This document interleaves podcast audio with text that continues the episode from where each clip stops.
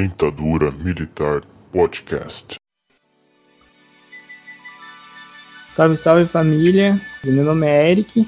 Aqui estamos com mais um podcast Dentadura Militar. E hoje nós vamos falar sobre máfia chinesa. Bem-vindo, pessoal. Meu nome é Hugo e, bom, a máfia chinesa, ela teve origem principalmente pela guerra entre os Hans e os Manchus, lá na China. Esses grupos criminosos eles surgiram em 1644 pela etnia Hans e eles tinham como objetivo de expulsar os invasores manchus, os fundadores da dinastia Ming. E em 1760, os Hans criaram a Sociedade do Céu e da Terra para enfrentar a dinastia Ming e restaurar os seus valores. Essas sociedades, elas foram influenciadas durante toda a China. E com o tempo, vários pequenos grupos criminosos apareciam. E entre eles estava a Sociedade das Três Harmonias. Esse grupo tinha como emblema um triângulo. E geralmente ele vinha acompanhado com algumas imagens de espadas e às vezes até retratos de Guan Yu, um dos guerreiros mais temidos da China antiga.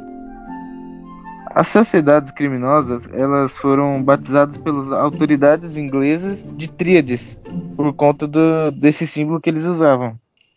E o Partido Comunista Chinês tomou o poder na China em 1949.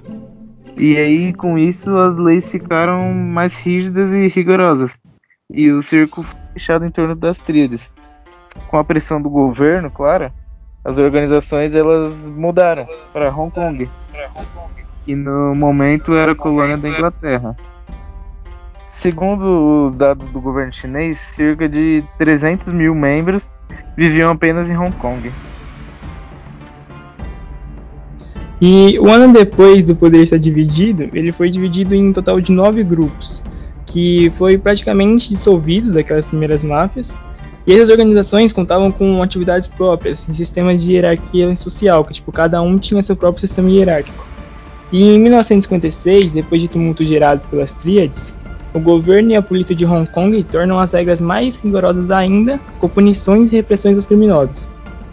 E uma das práticas criminosas mais cometidas pelas tríades chinesas está a prostituição de mulheres no sudeste da Ásia, na América do Sul, no leste europeu e para a Europa Ocidental.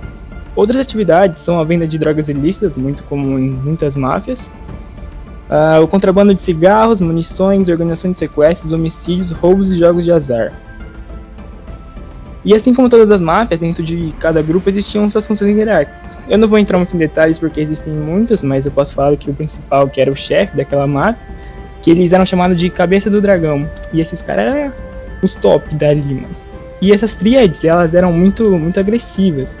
Elas precisavam seus costumes antigos.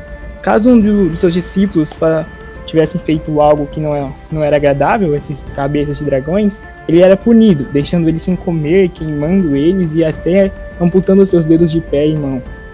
E não temos muitas informações sobre o fim dela, que como ela se dividiu muito, ela se dissolveu e se tornaram grupos muito pequenos para serem categorizadas. Então podem existir até hoje, nunca saberemos. Um dia, talvez, mas no momento essa é toda a informação que temos.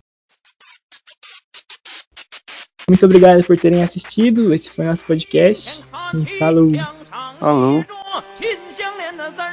二岁了转个当朝，驸马郎的旗帜王啊，满皇上的徽儿碎了转个当朝，金钱看齐枪。